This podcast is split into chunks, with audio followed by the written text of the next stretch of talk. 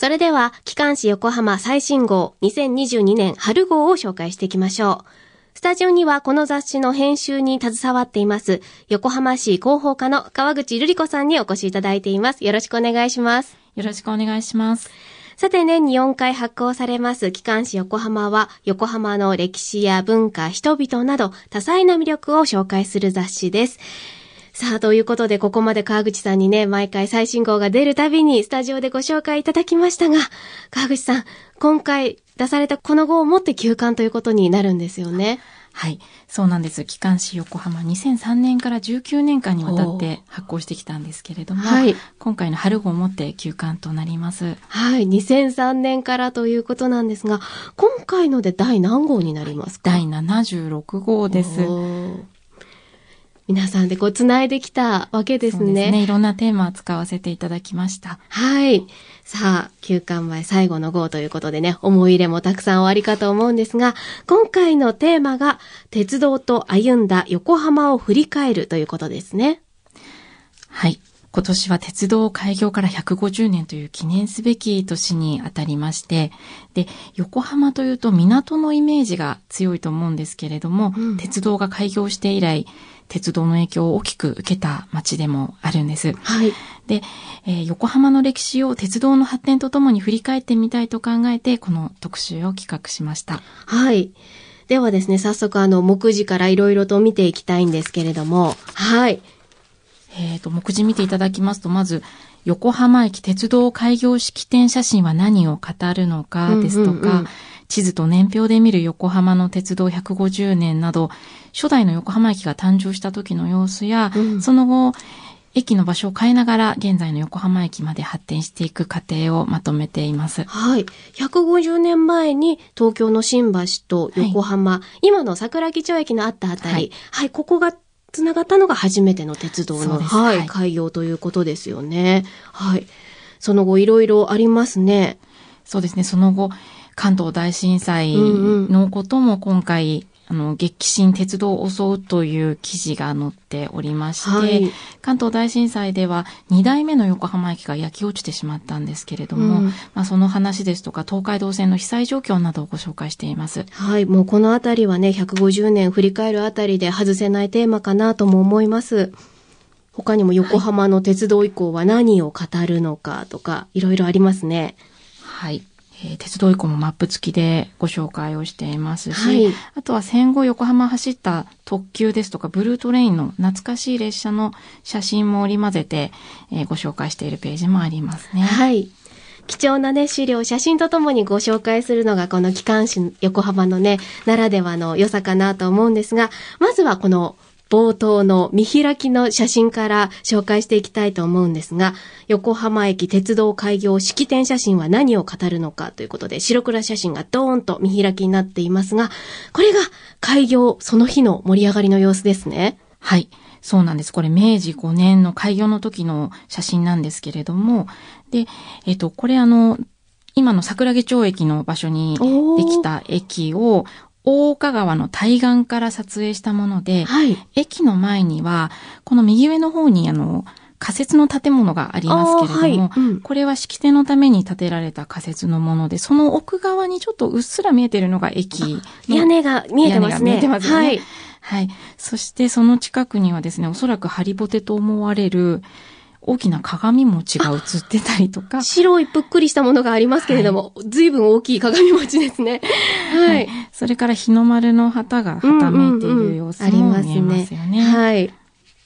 そしてまたこの見物人の方もたくさんいますね。はい、で、この大岡大岡川に架かる大江橋の上に人がたくさんいるのが見えるのと、はい、あとあの、この橋の上にですね、提灯がずらっと並んでいますよね。はい。うん、もうお祭りムードという感じですね。はい。はい。で、この式典の当日はですね、明治天皇をはじめ、西郷隆盛とか大隈重信など、名だたる人たちがですね、新橋から祝賀列車に乗って横浜に到着をしました。はい、そうそうたる面々が。はい。はい。あの、文章の中で、走る明治政府ってこの、列車のことを 表現してましたけど、はい、まさにですね、もう時の要人たちが、その車両に乗って新橋から横浜へやってきたわけですね。はいはい。で、そして横浜で式典をうん行って、で、また、あの、新橋の方に戻っていったっていうのがうん一日の流れになります。はい。また本当にこう、華々しいおめでたい日だったっていうのが、また夜まで盛り上がったんですね。はい。夜はこの提灯のイルミネーションと、打ち上げ花火もあったそうですね。はい。で、今の私たちが、の、あの、大きなイベント、現代の大きなイベントにも通じるものがあるかなというところが伺えますね。盛り上がったんですね。はい。その他の資料でもこの時の様子っていうのは残されてるんですか？はい。えーイギリスの新聞に掲載されたイラストがあるんですけれども、はいあ、はいこちらですね。あこちらですねはい、しっかりと結構緻密に描かれたイラストですけれども、一番先頭にいらっしゃるのは明治天皇ですかね。はい。そうですね。その後に、この明治政府の重鎮たちが並んでいゾるといゾロゾロゾロと。ははいい。明治天皇は和装でこの烏帽子をかぶってらっしゃるという。はい。とても写実的なイラストになってますので、当時の様子がよくわかります。はい。こういうふうに海外でも報じられたということなんですね。へえ。いや、あの、近代が鉄道とともにやってきた日なんていう表現も文章でありましたけれども、まさに、この今私たちの交通網の主たるものって言ったら鉄道だなと思うので、まさにこの日、ここから、この交通が、鉄道が始まっていったんだなっていう境の日でもありますよね。はい。はい。そんなところも感じさせられます。では、この後、この他の記事についても、川口さんにいろいろと伺っていきます。さて、川口さん、こんな横浜知らなかったが、この機関誌横浜のコンセプトの一つでもありますが、え今回のこの機関誌横浜ならではの切り口というのはどういったところでしょうか？はい。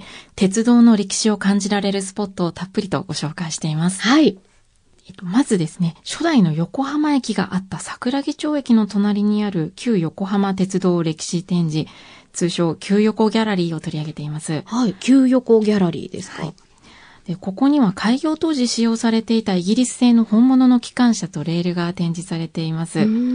で機関車に連結されているのはレプリカの客車なんですが、浮世絵ですとか古い写真をもとに、まず図面を作って、で、え制作の際には極力本物の中古品を、部品を取り寄せて使用するようにしたそうです。はい。で、イギリスの専門家ですとか職人の方の協力も得て、当時の様子を再現しています。はい。で、あとこのギャラリーではですね、決まった時間になると音と光の演出も行われていて、うん。出発前の駅構内のざわめきが聞こえてきたり、発車合図の笛の音なども聞こえますので、はい150年前の横浜駅を体感できるスポットになっていますす。ごい。これもう、あの、鉄道好きのお子さんとかちょっとたまらないスポットですよね。で、展示も本当に楽しいんですよね。ちょっと漫画とか使ってたり、あの、鉄道に関するおもちゃなんかの展示もありましたり、はい。じっくり見ていただければと思います。はい。で、この旧横ギャラリーなんですけれども、JR 桜木町駅新南口を出てすぐのホテルメッツの建物の1階にありますので、はい。ぜひ、あの、機関誌横浜見ていただいてからうんうん、お出かけいただければと思います。はい。これはちょっと気になるスポットですね。はい。いい情報いただきました。ありがとうございます。その他にも記事ありますか？はい。え市内各地にある鉄道遺構をご紹介しています。はい。鉄道以降。はい。え鉄道が開業した時にはですね、山を切り崩したり、川に橋を架けたりとし、起伏が激しい横浜ではあちこちで大掛かりな工事が行われました。はい。で、その頃を作ったものがまだ現役で使われているものっていうのも結構あるんですよ。ああ、そうなんですね。はい、はい。でそういったものをまとめてご紹介しているんですけれども、はい。で例えばですね、東戸塚駅の近くにある清水八戸トンネルっていうのがあるんですが、はい。こちらは現役で使われているものとしては日本で最古のものと。そうなんですね。はいはい。で、あの、場所がですね、あの、東戸塚あたりで、電車の中から牧場とかアイスクリーム屋さんが見える場所があるんですはい、けれども、はい、はい。ちょうどその近くにあるトンネルなんです。へえ。なので、ちょっと、その、トンネル見に行きついでにアイスも食べられるという。なるほど こちら、本当鉄道以降いろいろと紹介されていますね。はいこれは、岩川橋梁ですか？はいはい。えー岩川橋梁はね岩川か。はい、すいません。横浜線の長津田駅の近くにあります。うん。でこちら明治時代に作られて関東大震災でも崩れることがなかったという頑丈なものになっていますね。震災をも乗り越えた。へえ、立派な橋梁ですね。あと、これはどこでしょ横浜港駅。うはい、旧横浜港駅のプラットフォーム。はい。えっ、と、こちらはですね、その、えー横浜港駅で、あの、サンフランシスコ航路の出発日に合わせて東京からボートトレインっていうのが運転してて、はい。で東京からその港まで、その船に乗る人たちを運んだ電車が、こうんの横浜港駅。にまで、まあ、来てたというものなんですよ。へえ、本当だ。今もこの赤レンガのそばにこのプラットフォームが残されているんですけれども、はまあ当初は長さがそのプラットフォーム140メートルあ。ったんですけれども、うんまあ今もう少しあの短い50メートルぐらいに短縮されて復元されています。うん。昭和35年まで運転されていたボートトレインの、はい、横浜港駅のプラットフォームとか、これも意外と、ね、あの、いつも行き来している街中にありますけれども、知らなかったなっていうところが、いろいろと、この他にも紹介されていますから、ぜひこの機関紙横浜片手にね、この鉄道以降も巡っていただきたいなと思います。では、川口さん、その他にもおすすめの記事ってありますか？はい。えー作家、荻野アンナさんの商店街は面白いのコーナーでは、今回は大口通り商店街にお邪魔しました。で JR 大口駅と京急の小安駅の2つの駅の間に挟まれて、アーケードが長く続いている商店街なんです。はい。で、ここは戦前からの歴史があるんですけれども、歩行者天国ですとかスタンプカードなど、今で当たり前のことをですね、いち早く取り入れてきたそうなんですね。うんはい。で70年以上の歴史がある用品店の鶴屋さんですとか、うん市農訓練士がいる糸川メガネさん、そして練り物屋の能登屋さんなどを紹介しています。はい。こうしてね、あの、荻野アンナさんがお買い物しながらね、楽しみながらこう紙面を見ていると一緒にこう、商店街を巡っているような気分になれるコーナーですね。はい。はい。えーそしてもう一人、あの、作家でいつも連載してくださっていた山崎陽子さんの横浜の底力ではミニシアターについて取り上げています。はい。で、かつて映画館は伊勢崎町あたりに30館もあったんですが、現在市内にあるのはたった11館なんですね。で、今回山崎陽子さんが取材したのは、シネマジャックベティ、横浜シネマリン、そしてシネマノベチェーンとの3館なんですけど、はい。その3館それぞれが監督や俳優さんを招いてのトークショーをやったりですとか、大規模なリノベーションをやったりして様々工夫をされています。はい。うんうんこういう映画館ってコロナの影響も今すごく大きいと思うんですけれども、地域文化の創造拠点として検討されてますので、うん応援したくなりますよね。はい。本当にね、こう、コロナで大変だったけれども、とても内容としては前向きなね、これからを感じさせる内容になってますからね、ぜひ皆さん読んでみてください。さあ、それでは最後に川口さんからリスナーの皆さんへメッセージをお願いします。はい。え機関紙横浜これまでご愛読いただきまして本当にありがとうございました。で、今回の、えー特集、鉄道と歩んだ横浜を振り返るでは、横浜と鉄道の歴史をたっぷりとお届けしています。はい。で、これからもまた違った形で横浜の魅力をお届けしていきますので、どうぞよろしくお願いいたします。はい。本当に私もこの機関紙横浜でたくさん勉強させていただいたなと思っていて、この紙面がなかったらきっと一生見ることができなかっただろうな貴重な資料や写真を見ることができて、知らない横浜たくさん知ることができました。本当にありがとうございました。ありがとうございました。機関紙横浜は横浜市内、神奈川県内及び東京都内の主な書店で販売しています。価格は630円です。お問い合わせは神奈川新聞社クロスメディア営業局電話番号045-227-0850までお願いします。そして今日は特別にリスナープレゼント3冊いただきました。ご希望の方は、郵便番号、住所、お名前、番組の感想を書いて、メールアドレス、choice.fmyokohama.jp までお寄せください。たくさんのご応募お待ちしています。